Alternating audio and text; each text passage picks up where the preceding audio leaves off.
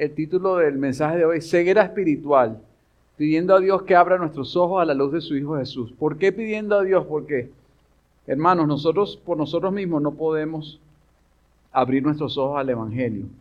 Es Dios quien tiene que intervenir. Entonces, la semana pasada el hermano Lester nos enseñó los versos del 1 al 12 en el capítulo 9 y el título de su mensaje fue De las tinieblas a la luz.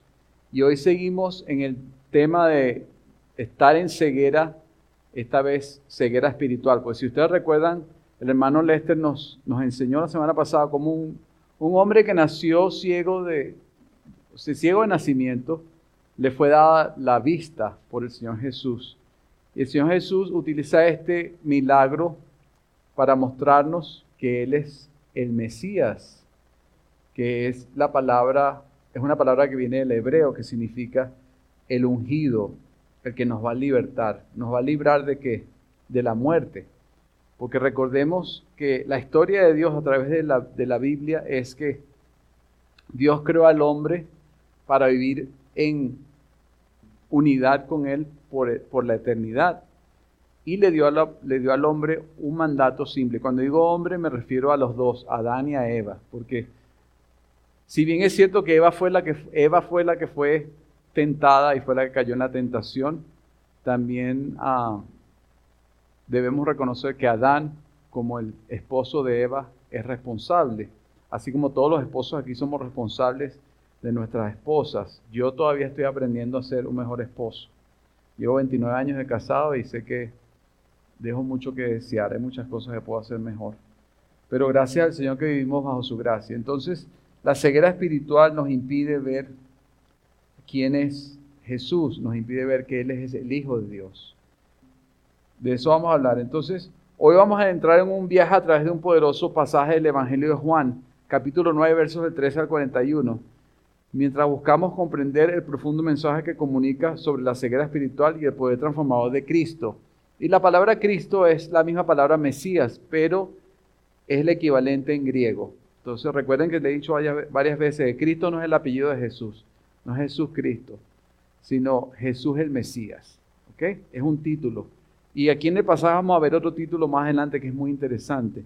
De eso vamos a hablar más adelante. Pero vamos a leer el pasaje juntos y en vez de leer todo el pasaje, eh, vamos a ir viendo verso a verso. Una de las cosas que nosotros hacemos aquí en Calvary Gracia y Verdad es predicar la palabra verso a verso. Eso significa predicación expositoria, es decir, que no es una predicación que está basada en un tema. No tiene nada, de malo predicar sobre un tema, por ejemplo, la familia, el sexo, el dinero, todos esos son temas importantes. Pero muchas veces queremos dedicarnos a ir verso a verso por la palabra de Dios. Por eso el énfasis de leer el pasaje y explorarlo juntos, verso a verso. Entonces, verso 13. Llevaron, llevaron ante los fariseos al que antes había sido ciego. Recuerda que el hermano Lester nos enseñó que había un hombre que había nacido ciego y cuando fue sanado, él fue a un estanque de agua y empezó a ver después de allí. Entonces, la gente empezó a murmurar, es este el que estaba pidiendo limosna cerca del templo, es este el que nació ciego de nacimiento. Sí, creo que es él, pero a lo mejor no es, se parece, porque ¿quién puede creer? ¿Quién de ustedes, puede, como decía el hermano Lester, quién puede darle vista a un hombre que ha nacido ciego? Solamente Dios. Hoy en día, como decía el hermano Lester, hay tal vez formas de ayudar al que, al que, al que tiene ceguera física. Hay ciertos tipos de dispositivos que ayudan a no a ver perfectamente, pero a ver un poco, a ver, a, mejorar la visión. Pero este es un hombre que no tenía visión, no tenía nada. Entonces, es increíble lo que Dios hizo. Entonces, ustedes se pueden imaginar que es normal que la gente estuviera murmurando, ¿será esto o no será? Porque nadie creía, primero nadie conocía quién era Jesús y nadie creía que un hombre podía hacer esto. Por supuesto que nosotros sabemos ahora que no es que él era un hombre, es el Hijo de Dios, Dios mismo en carne. Por eso es que él lo pudo hacer. Entonces dice, llevaron ante los fariseos, verso 13, 13, al que antes había sido ciego, y era el día de reposo, el día en que Jesús hizo el barro y le abrió los ojos. Por eso los fariseos volvieron también a preguntarle cómo había recibido la vista. Y el ciego les dijo, y él les dijo, me puso barro sobre los ojos y me lavé y veo. Verso 16. Por eso algunos de los fariseos decían, este hombre no viene de Dios, refiriéndose a Jesús, porque no guarda el día de reposo. Tenemos que hacer una pausa aquí y recordar qué es lo que pasaba en ese tiempo, porque muchos de nosotros vivimos hoy en el 2023 y estamos más de 2000 años separados de lo que estaba pasando en ese, en ese tiempo. No entendemos la cultura, no entendemos lo que ellos creían, como decir, hoy en día hay muchas cosas que nosotros entendemos por el contexto. Por ejemplo, los republicanos, los demócratas, todos entendemos eso porque vivimos en este tiempo. Pero en aquel tiempo habían cosas particulares en la, cultura, como eran los líderes religiosos, los fariseos, los saduceos, los escribas. Ellos todos eran parte de un, un grupo. Estaban entre ellos separados, pero eran estudiosos de la palabra de Dios. Sin embargo, estaban totalmente cegados por la religión porque el hombre siempre busca hacer cosas para ganar el favor de Dios. Vivimos con Dios como si fuera una transacción. Dios, yo voy a escribir algo y a cambio de eso tú me vas a dar algo.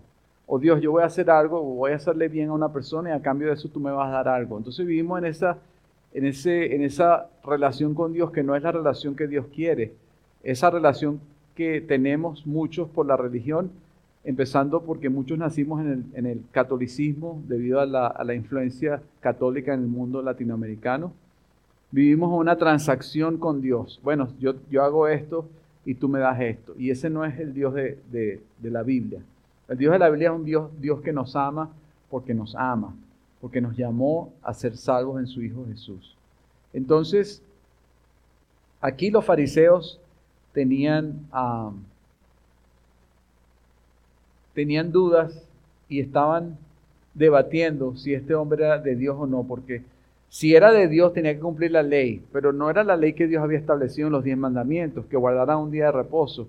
Los fariseos habían creado más de 300 leyes, aparte de las leyes que estaban en el libro de Éxodos, habían creado más de 300 leyes adicionales para el día de reposo. Entonces ellos estaban tratando de demostrar que Jesús no era no era un hombre de Dios, puesto que no guardaba el día de reposo, puesto que hizo un milagro en día de reposo.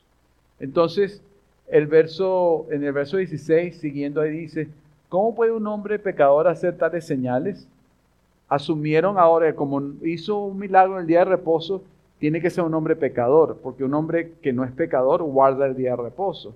Entonces, ellos dicen, ¿cómo es que un hombre pecador puede hacer estas señales? Y había división entre ellos, fíjense había un problema entre ellos, porque algunos creían y otros dudaban. Verso 17, entonces preguntaron otra vez al ciego, ¿qué dices tú de él, ya que te abrió los ojos? Es un profeta, le respondió el ciego. Verso 18, pero los judíos no le creyeron, no le creyeron que había sido ciego y que había recibido la vista hasta que llamaron a los padres. Entonces fíjese hasta dónde llegaron estos líderes religiosos que están empecinados, están empeñados en que no puede ser que Jesús le haya devuelto la vista. Tiene que ser que este hombre no era ciego de nacimiento. Entonces llamaron a los padres y aquí hay una situación interesante. Llamaron a, a los padres del que había recibido la vista, verso 19, y les preguntaron, ¿es este su hijo, el que ustedes dicen que nació ciego? ¿Cómo es que ahora ve? Verso 20, entonces sus padres le contestaron, sabemos que este es nuestro hijo y que nació ciego. Pero cómo es que ahora ve, no lo sabemos. ¿O quién le abrió los ojos? Nosotros no lo sabemos. Pregúntenle a él, ya es mayor de edad, él hablará por sí mismo. Sus padres dieron esto porque dijeron esto porque tenían miedo a los judíos, porque los judíos ya se habían puesto de acuerdo en que si alguien confesaba que Jesús era el Cristo, es decir, el Mesías, esta persona fuera expulsada de la sinagoga. Por eso sus padres dijeron, ya él es mayor de edad, pregúntenle a él. Entonces, este, este, esta situación es interesante. Los padres se sienten nerviosos porque estos hombres que le están hablando son líderes religiosos. Como que si el Papa viniera del Vaticano y le dijera a usted, ¿usted cree que Jesús es la el único camino a la vida? ¿Usted no cree en la Iglesia Católica? Usted diga, yo no creo en la Iglesia Católica. Entonces, como el Papa es un ser poderoso, usted de amor tiene miedo. Bueno, si digo esto, me va a hacer algo. Mejor digo que sí, que la Iglesia Católica es lo máximo, porque nuestra fe no es fuerte. Entonces, estos padres eh, se ve que estaban influenciados por la religión y estaban más nerviosos de los hombres que de Dios. Por eso decimos en Venezuela, le echaron el carro, o sea, le dieron el problema al hijo. Pregúntenle a él, es mayor de edad, que él se encargue. Entonces, así como que nosotros nos lavamos las manos, no sabemos, no sabemos quién lo curó, ni sabemos qué pasó, pero pregúntenle a él. Entonces, es una forma muy sencilla de deshacernos de un problema. Y muchos de nosotros hacemos eso cuando estamos delante de una situación difícil. Verso 24. Por segunda vez los judíos llamaron al hombre que había sido ciego y le dijeron, da gloria a Dios, nosotros sabemos que este hombre es un pecador. Entonces él le contestó, si es pecador no lo sé, una cosa sé, que yo era ciego y ahora veo. Ellos volvieron a preguntarle, ¿qué te hizo? ¿Cómo te abrió los ojos? Porque de nuevo, estos líderes religiosos tenían dudas y querían saber qué era lo que había hecho este hombre. Entonces, él, les dice, él les contestó, verso 27, ya les dije y no escucharon. ¿Por qué, ¿Por qué quieren oírlo otra vez? Eso nos lo habló el hermano Lester la semana pasada. Por eso él dice, ya les dije. Entonces dice, ¿por qué quieren oírlo otra vez? Es que también ustedes quieren hacerse discípulos suyos. Y entonces aquí el, Señor utiliza al ciego para darles un, un, golpecito ahí fuerte en el corazón. Ah, es que ustedes también quieren hacerse discípulos de Él. Y los ofende grandemente porque ellos no querían nada con Jesús. Entonces, verso 28 dice, entonces lo insultaron. ¿Quién, ¿Quiénes insultaron? ¿A quién? Los judíos y los líderes religiosos insultaron al ciego y le dijeron que ya no era ciego y le dijeron, tú eres discípulo de ese hombre, pero nosotros, no somos, nosotros somos discípulos de Moisés. Nosotros sabemos que Dios habló a Moisés, pero en cuanto a este, refiriéndose a Jesús, no sabemos de dónde es. El hombre le respondió, pues en esto hay algo asombroso, que ustedes no sepan de dónde es, y sin embargo, a mí me abrió los ojos. Sabemos que Dios no oye a los pecadores, pero si alguien teme a Dios y hace su voluntad, a este oye. Desde el principio jamás se ha oído decir que alguien abra los ojos a un ciego de nacimiento. Si éste no viniera de Dios, no podría hacer nada. Ellos le respondieron, tú, tú naciste enteramente en pecados y tú nos enseñas a nosotros y lo echaron fuera. Jesús oyó decir que lo habían echado fuera y cuando los encontró le dijo, ¿crees tú en el Hijo del Hombre? El verso 36, el que yo crea en él, no. Él le respondió, ¿y quién es Señor para que yo crea en él? Verso 37, Jesús le dijo, pues tú lo has visto y el que está hablando contigo, ese es. Es decir, el Hijo del Hombre. Y Jesús dijo, yo vine a este mundo para juicio, para que los que no ven vean, y para los que ven se vuelvan ciegos. Verso 40. Algunos de los fariseos que estaban con él oyeron esto y le dijeron, ¿acaso nosotros también somos ciegos? Jesús les dijo, si ustedes fueran ciegos no tendrían pecado, pero ahora porque dicen, vemos, su pecado permanece. Y ahí termina el verso 41. Y bueno, aquí yo le decía al pastor Jonathan que tengo como cuatro horas de, de predicación, porque este es un pasaje muy interesante. Primero, recordemos cuál es, cuál es la, el objetivo del Evangelio de San Juan. Recuerden que eso está en el verso, en el capítulo 20, verso 31. El, objetivo de San Juan al escribir, al Dios inspirarle a escribir este libro es, está en el verso 20, eh, capítulo 20, verso 31, dice, ya se lo voy a buscar, capítulo 20, verso 31. San Juan nos dice allí, dice, bueno, del verso 30 dice, y muchas otras señales hizo también Jesús en presencia de sus discípulos, que no están escritas en este libro, pero están estas se han escrito para que ustedes crean en Jesús, que Jesús es el Cristo, es decir, el Mesías, el Hijo de Dios, para que al creer tengan vida en su nombre. Entonces, ¿cuál es el objetivo de San Juan? Es que nosotros reconozcamos y nos demos cuenta de que Jesús es el Hijo de Dios, el Mesías, y que en Él tengamos vida. Porque Dios no quiere que perezcamos. Si Él nos llamó a la luz de su Hijo Jesús, debemos abrir nuestros ojos espirituales. Ahora, como yo puse en el título del mensaje, debemos pedirle a Dios que Él sea que abra nuestros ojos, porque nosotros eh, estábamos muertos, estábamos muertos en nuestros pecados, dice el libro de Efesios, y solamente Dios, a través de su gracia y por su misericordia, nos ha llamado a creer en Él. Entonces tenemos que rogar todos los días que estemos con los ojos abiertos, porque yo les voy a hacer una pregunta, hermanos, antes de empezar a ir más profundo en, el, en el mensaje. Ustedes se han revisado a sí mismos. Yo empecé conmigo. ¿Están mis ojos espirituales cerrados? ¿Estoy yo ciego a la verdad del Evangelio?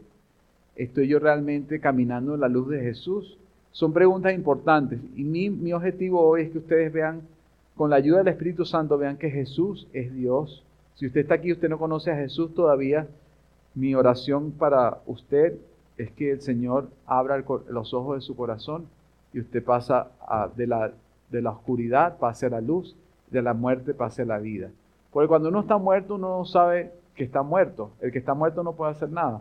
Solamente el que está vivo puede darse cuenta. Por eso ustedes no deben desanimarse. Cuando le hablen a una persona del Evangelio, la persona no responde. Recuerde que esa persona espiritualmente no solo está ciega a la luz de Jesús, está muerta en sus pecados. Entonces solamente Dios puede revivir a esa persona y esa persona entonces empieza a creer y ve la luz de Jesús y empieza a vivir una vida para Jesús. Entonces, vamos entonces a, ver que este encuentro con la ceguera espiritual es algo que es muy importante y es para lo que vino Jesús. Fíjense algo interesante. ¿Ustedes creen que Jesús, siendo Dios, podría haber curado a todos los ciegos de aquel tiempo? La respuesta es sí, ¿verdad? Pues si Él es Dios, Él podría haberlo hecho. ¿Y por qué no lo hizo? Porque Él no hizo así con su mano y de que todos sean sanos, todos los ciegos y todos los sordos y todos los que no caminan y todos los que tienen una enfermedad sean sanos ahorita inmediatamente. Él siendo Dios podría haberlo hecho, pero esa no era la misión de Él. Él, está tras nuestro corazón, Él está buscando nuestro corazón. Y Él está preocupado por nuestra vida espiritual, nuestro, no nuestra sanación física, sino nuestra sanación espiritual. Entonces por eso hay unos milagros específicos que Él hizo para mostrarnos que Él es el Hijo, Él es el Hijo de Dios, para que nuestros ojos se abran a la luz del Evangelio. El hermano Lester nos mostraba la semana pasada que el Señor Jesús, cuando le preguntan a este hombre, su discípulo le dice, ¿este hombre es ciego por sus pecados o por los pecados de sus padres? Y Jesús le dice, ni por sus pecados ni por los pecados de sus padres. Este hombre está ciego, nació ciego, para que en él se glorifique Dios. Entonces, ¿por qué? Porque Jesús sabía que él iba a hacer un milagro, a recobrar la vista. Y es este testimonio de este milagro que da, nos hace ver que Jesús es realmente Dios. Porque nadie más, como se lo he dicho varias veces ya, puede devolverle la, vista a un hombre ciego. Entonces, vamos a, ver algo interesante en el, en el pasaje cuando el Señor le habla al ciego, ¿verdad? Le dice, 35 en adelante, dice, Jesús escuchó que lo habían echado. Entonces el verso 36, Jesús le dice, ¿crees tú en el Hijo del Hombre? Y aquí la frase Hijo de Hombre a veces nos confunde. Y a veces cuando leemos la escritura no tenemos tiempo de estudiar. Yo no culpo a nadie que no, no ponga atención porque realmente toma tiempo. Y los que estamos comprometidos con el Señor y su reino y con su palabra, pues hemos puesto tiempo y sacrificio en estudiar y leer y, y escuchar a otros que saben más que nosotros y aprender. Entonces aquí esa palabra hijo de hombre se usa en el libro de Daniel, que es un profeta importante. Daniel tiene una visión sobre el futuro y él dice que vio en los cielos a un ser celestial que parecía como hijo de hombre. Se está, refiriendo a Jesús. Entonces, ese, esa frase hijo de hombre también significa Mesías. Se puede relacionar con la palabra Mesías, es decir, aquel que iba a ser enviado por Dios para rescatarnos de la muerte, para rescatarnos de la esclavitud del pecado. Entonces, por eso Jesús le dice, ¿crees tú en el Hijo del Hombre? Entonces el, el ciego le dice, él respondió, ¿y quién es, Señor, para que yo crea en él? Ahora, ustedes se preguntarán, ¿y, ¿y cómo el ciego sabía eso? Bueno, porque eso era algo popular en ese tiempo.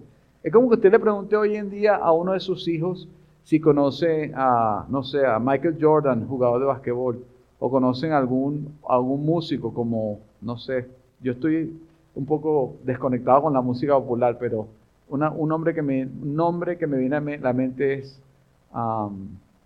Bruno Mars, que a mucha gente le gusta. Entonces, es natural para muchas personas, o Shakira, Shakira, ¿verdad? Usted oye Shakira, usted sabe quién es. A veces uno le dice, ¿y el hijo del hombre qué significa? Ah, no sé. ¿Y Shakira? Oh, sí, ella, ella es de Colombia, es una cantante, bailarina. Ella está casada con este y se divorció de este y tiene hijo de este y come esto, le gusta esto, se viste de esta forma. Y sabemos todo lo de Shakira, pero no sabemos nada de Dios. ¿Por qué? Porque ponemos nuestro tiempo en aprender de algo que es inútil, que no nos da vida, en vez de aprender del Señor, en vez de aprender de las cosas de Dios que son eternas.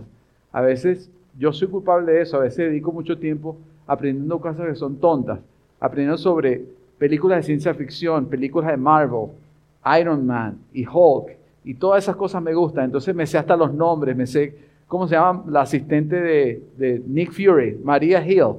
Entonces María Hill entonces ayudó al Capitán América. Tengo todo eso en mi cabeza porque he llenado mi cabeza de tonterías en vez de llenar mi cabeza de cosas útiles. Entonces, si yo le digo a ustedes a Ronaldinho, ah, todo el mundo, sí, jugador brasilero de fútbol, todo el mundo sabe porque pasamos tiempo estudiando y leyendo sobre eso, pero no pasamos tiempo estudiando y leyendo sobre quién es Dios. Entonces, por eso la, la frase hijo de hombre no significa nada para nosotros. Pero para el ciego en aquel momento significaba mucho, significaba el Mesías. Entonces, por eso él dice, ¿quién es él para yo creer? Para yo? Entonces Jesús le dice, pues tú lo has visto y el que te está hablando contigo, ese es. Eso, eso les digo una cosa, iglesia. Eso debe haber sido súper impactante para ese ciego. Más que a lo mejor haber recibido la vista, es el Mesías, el que llevamos esperando por cientos de años. Está enfrente de mí. No puedo creerlo. Imagínense la celebridad más que a usted le guste más, no sé. A mí me, me, me llama mucho la atención Dwayne Jones, The Rock, porque es así todo fuerte. Yo quisiera verlo, imagino que ha sido un tipo grandote, y yo estaría impresionado de verlo, decir, wow, estoy dando la mano a Dwayne Jones. Wow, pero este no es Dwayne Jones, este es el rey del universo, el creador de ese ciego, el que le devolvió la vida. le está diciendo, ¿tú crees en el Hijo del Hombre? Y él le dice, ¿quién es él para yo creer? El que te está hablando es. Ese ciego debe haberse postrado en adoración. Debe haber sido increíble. Entonces, esas cosas a veces cuando las leemos en la escritura las perdemos. ¿Por qué? Porque no estamos familiarizados con lo que pasaba en ese entonces. Ah, sigamos adelante. Entonces, ah, el Hijo del Hombre, el significado, yo quería darle un poquito más de significado, implica la humanidad de Jesús y también él muestra que Jesús, aunque es divino, se identifica plenamente con la humanidad. Él experimentó nuestras alegrías y dolores y tentaciones, lo que lo hace mediador compasivo y accesible para la humanidad. Por lo tanto, además tiene el título este título tiene raíces en el Antiguo Testamento, específicamente en el libro de Daniel, donde el profeta Daniel tiene visiones de un hijo de hombre que recibe autoridad y reino externo de parte de Dios, Daniel.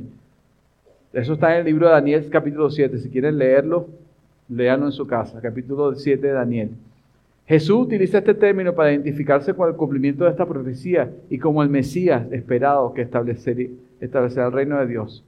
Muchos comentaristas teólogos a menudo destacan el Hijo del Hombre, en donde Jesús, enfatiza su doble naturaleza como, como completamente divino, es decir, completamente Dios y completamente humano. Esto tiene importantes implicaciones para la redención y la obra salvadora de Jesús. También se destaca que al utilizar este título Jesús se presenta como el Rey y el Juez divino que vendrá en gloria y majestad al final de los tiempos. Esto nos llama a la reverencia y la adoración, así como a la preparación para su venida el, uso del, título Hijo de Hombre es una parte clave de la profecía y proporciona un contexto significativo para comprender cómo Jesús explicó este título en el Nuevo Testamento. Bueno, entonces ya saben lo del Hijo del Hombre.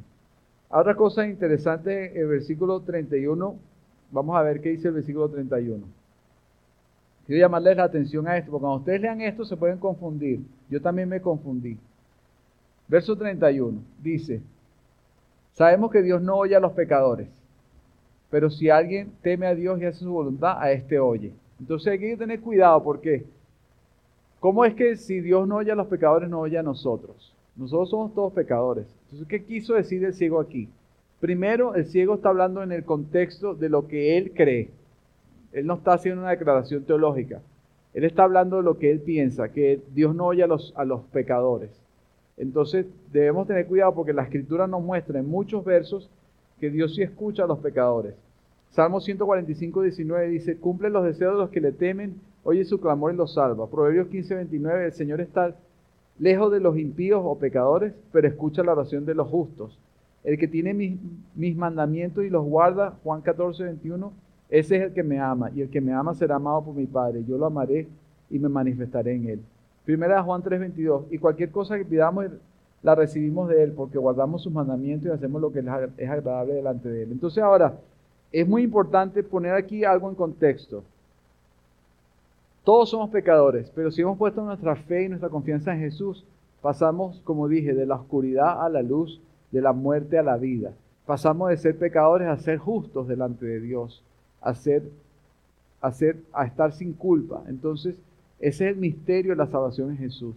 que nosotros en el momento que creemos en Él, dejamos de ser lo que éramos y somos una criatura nueva, somos algo nuevo. Y ahora cuando accesamos a Dios el Padre, lo hacemos a través de Jesús su Hijo, y todas nuestras oraciones y todo lo que decimos es escuchado por el Padre cuando lo hacemos en el nombre de Jesús.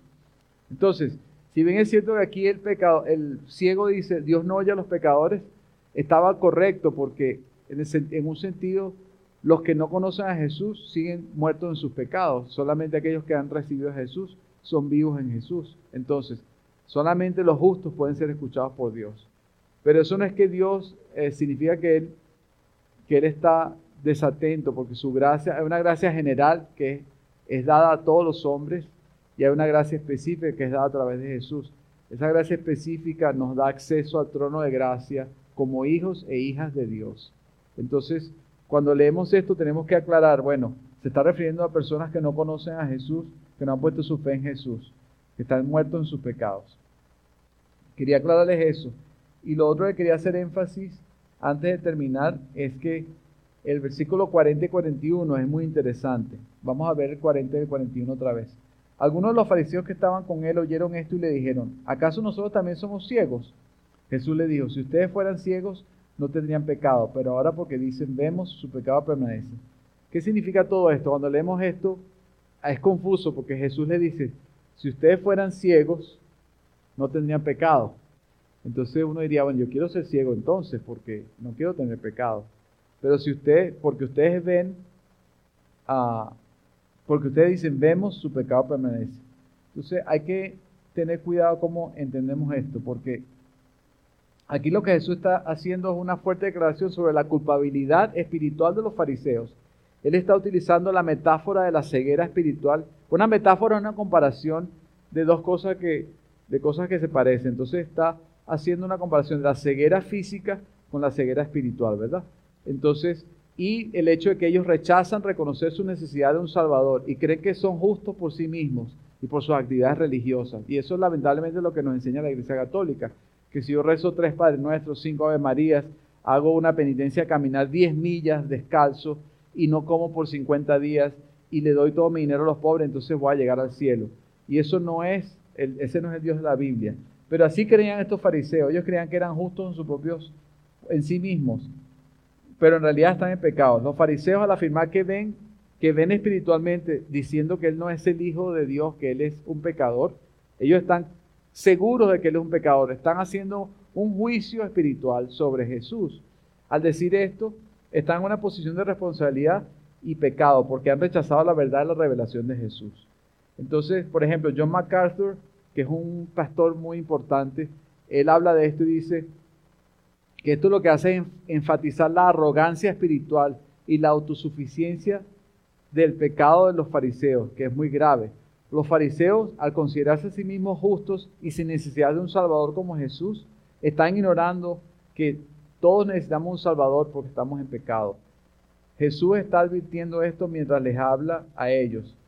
Y debemos reconocer nuestra ceguera espiritual y no volvamos y volvamos y volvámonos a él, es decir, corramos hacia Jesús, porque en él hay esperanza de perdón y salvación.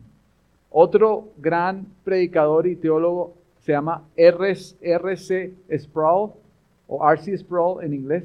Dice, se podría señalar que estos versículos subrayan la importancia de la humanidad y la fe de Cristo para la salvación. Los fariseos están en pecado porque rechazan a Jesús y no reconocen su necesidad de Él. La humanidad es fundamental, la humildad es fundamental para reconocer nuestra ceguera espiritual y recibir la vista que solo Cristo puede darnos. Y otro predicador importante de nuestro tiempo se llama John Piper, dice, se podría resaltar que estos versículos destacan la necesidad de confiar en la obra redentora de Jesús y no en nuestra propia justicia. Los fariseos confían en su propia visión espiritual y su religión, mientras que, mientras que Jesús está llamándolos a reconocer que están ciegos espiritualmente y, deben depender totalmente de Él como su Salvador. Pero ellos no hicieron esto. Entonces, en resumen, los versos 41 al 40, 41 enfatizan la importancia de la humildad espiritual y eso quiero llamarlos a todos a que seamos humildes. Por eso en el, en el título del mensaje puse pidiendo a Dios. ¿Qué significa pedir? Pedir significa ponerse en una posición de necesidad, de que yo reconozco que no tengo lo que necesito. Y en ciertas ocasiones es una situación de humillación, Y a ninguno nos gusta pedir cuando estamos en problemas, porque somos orgullosos. Pero en el caso de la salvación y la, y la vida espiritual, debemos pedir, debemos humillarnos delante de Dios y tener esa humildad de la que estamos hablando. Entonces, la importancia de la humildad espiritual, el reconocimiento de nuestra necesidad de un Salvador y la confianza que debemos poner en Jesús como la única fuente del perdón y la salvación. Los fariseos al creer que son justos por sí mismos están en pecado, pero aquellos que reconocen su ceguera espiritual y acuden a Jesús encuentran la vista y la redención. Amén. Entonces, les quiero invitar que hoy reconozcamos nuestra ceguera espiritual, porque estoy seguro si usted hace un inventario en su corazón de cuántas veces usted duda de su salvación, cuántas veces usted no cree que Jesús es Dios completamente, cuántas veces usted está dispuesto a comprometer el mensaje del Evangelio porque tiene presión de sus amigos, de su familia. Que, ah, que tú eres un fanático religioso. Bueno, es verdad, Jesús en realidad era un buen maestro. Vamos a dejarlo hasta ahí. A veces nos da miedo defender a Jesús. No, debemos defenderlo a capa y espada. Debemos defenderlo con todo nuestro corazón. Sabemos que Él es Dios, es el Hijo de Dios y Dios mismo. Entonces, a veces la ceguera espiritual nos impide ver la, gran, la grandeza y la gloria de Jesús. Yo le decía a un, a un joven que estoy discipulando los miércoles, le decía la semana pasada, él me decía, ¿y por qué, por qué en Romanos dice que Dios tiene derecho a pedirnos adoración? Yo decía, bueno, porque Dios te creó en el vientre de tu madre. Cada molécula, cada átomo de tu cuerpo fue creado por Dios. Y Él tiene todo el derecho de pedirte lo que tú quieras, lo que Él quiera. Yo le digo a él, si tu papá te pide algo a ti, yo le pregunté, ¿tú amas a tu papá? Me dijo, sí, claro, yo amo a mi papá. Esto ya se lo conté a mis hijos.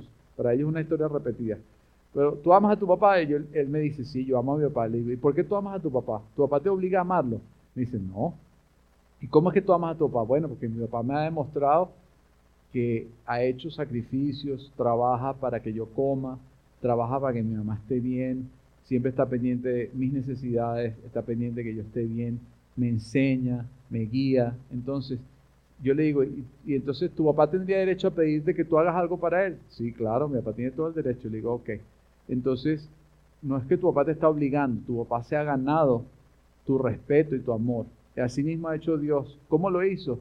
Dándonos la creación. El apóstol Pablo escribe, inspirado por Dios, en el libro de Romanos, nadie tiene excusa de no creer, porque la, creación y todo lo que existe muestra que Dios es grande y poderoso y existe.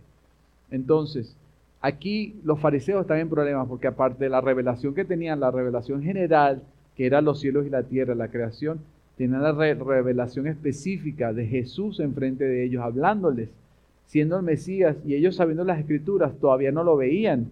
Y esa es la ceguera espiritual. ¿Por qué? Porque con esto voy a cerrar. Primera de Corintios 2, les recomiendo que se lean el capítulo 2 de Corintios, es muy importante. Primera de Corintios 2, 12 al 14. Verso 12 dice, nosotros, este es Pablo hablando inspirado por Dios, nosotros hemos recibido no el espíritu del mundo, sino el espíritu que viene de Dios. A ver, ¿qué es el espíritu del mundo? Aquí, Satanás.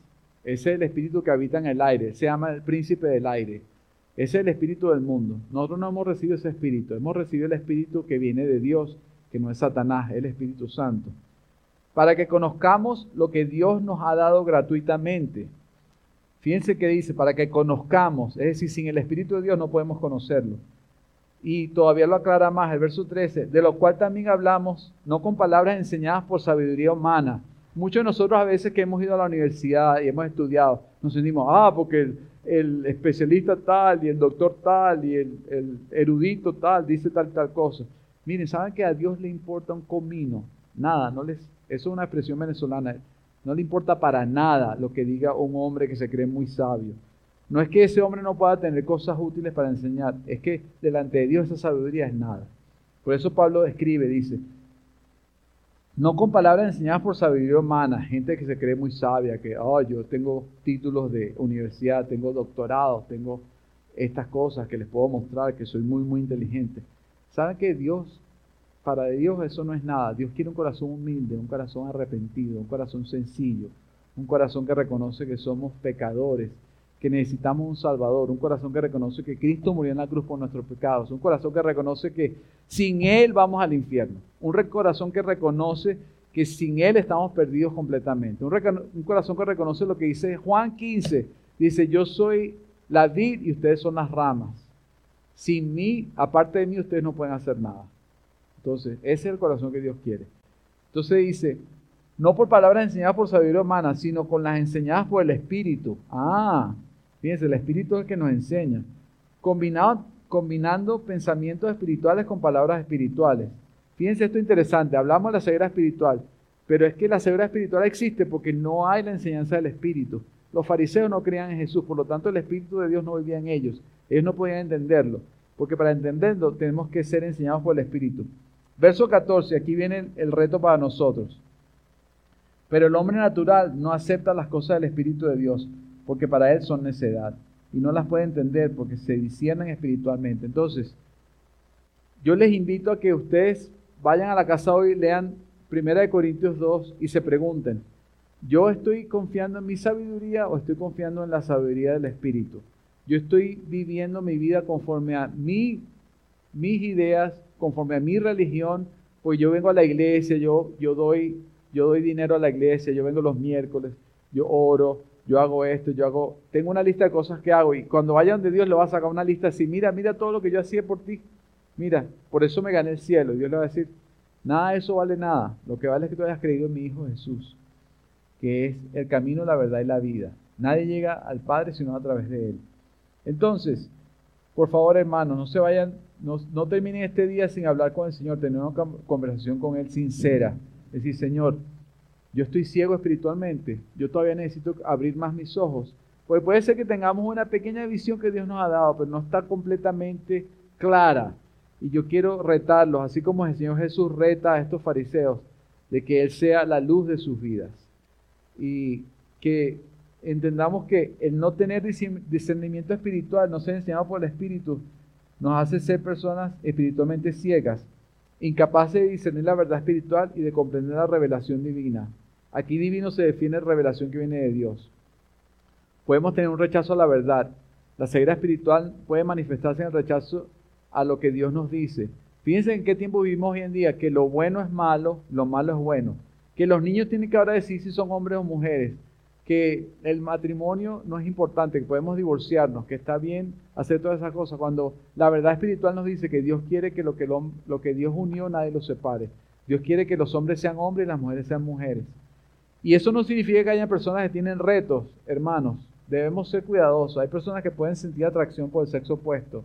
Y debemos ser compasivos, debemos ser llenos de gracia y hablar con esa persona y orar por esa persona. Y decir, ajá, pero ¿por qué te está pasando esto? El Señor te creó hombre, el Señor te creó mujer. ¿Por qué tú crees que te está pasando esto? Tal vez porque tu visión no es, tu visión que tienes de Dios no está completa. Vamos a orar para que Dios abra los ojos de tu corazón y cambie eso en ti. Porque si Dios creó los cielos y la tierra, creó el sol y el universo, ¿usted no cree que Dios puede ayudar a una persona a abrir sus ojos a la verdad del Evangelio, a la verdad de, su, a las verdades espirituales que tiene, a las revelaciones divinas de que el hombre es hombre y la mujer es mujer, de que el matrimonio es una institución sagrada que no debe ser rota por nadie. Por supuesto que Dios puede hacerlo. Entonces, este, este rechazo, esta ceguera espiritual nos puede afectar hoy a nosotros. Aunque no somos ciegos físicamente, gracias a Dios, podemos ser ciegos espirituales. Y esta, esta oración en humildad nos lleva a una dependencia en la gracia de Dios, es decir, de vivir todos los días bajo la gracia de Dios. La superación de la ceguera espiritual depende de la gracia de Dios del trabajo del Espíritu Santo en el corazón de una persona para abrir sus ojos espirituales y permitirles ver la verdad. Fíjense que el Señor dijo, yo soy el camino, la verdad y la vida. Nadie viene al Padre sino a través de mí. Y Él dice que la verdad nos hará libres, porque Él es la verdad, la única verdad. Jonathan Edwards, un predicador conocido a principios del siglo, dice en el Sermón de los Pecadores en las manos de un Dios lleno de ira, dice que la ceguera espiritual es un mal de todos los hombres y que necesita ser atacada con un corazón de humildad, un corazón de oración. John Calvin, que fue un teólogo de los, de los, años 1500, 1600, dice que la depravación humana en la necesidad de la gracia divina para la espiritual es importantísima. Sin, sin humillarnos delante de Dios y sin reconocer su gracia, no podemos superar la ceguera espiritual. Y fíjense que esto no es de hoy, del 2023, hermanos. Esto viene, se viene hablando de hace cientos de años. Le estoy hablando de John Calvin, que vivió en los años 1600. imagínense más de 600 años atrás. O sea, esto es increíble. Nosotros no somos los primeros, estamos pasando por esta, esta escritura, estamos tratando de entender esto. Nosotros somos, mm, tal vez es nuevo para nosotros, pero no es algo que es nuevo para la fe cristiana. John Piper dice que la ceguera espiritual y la importancia de la supremacía de Dios en la vida de una persona es vital para abrir nuestros ojos a la luz del Hijo de Dios, de Jesús. Entonces, ah, espero que estén animados de que pongamos nuestra fe en Jesús, que no sigamos siendo ciegos espirituales, sino que seamos dirigidos por el Espíritu y enseñados por el Espíritu.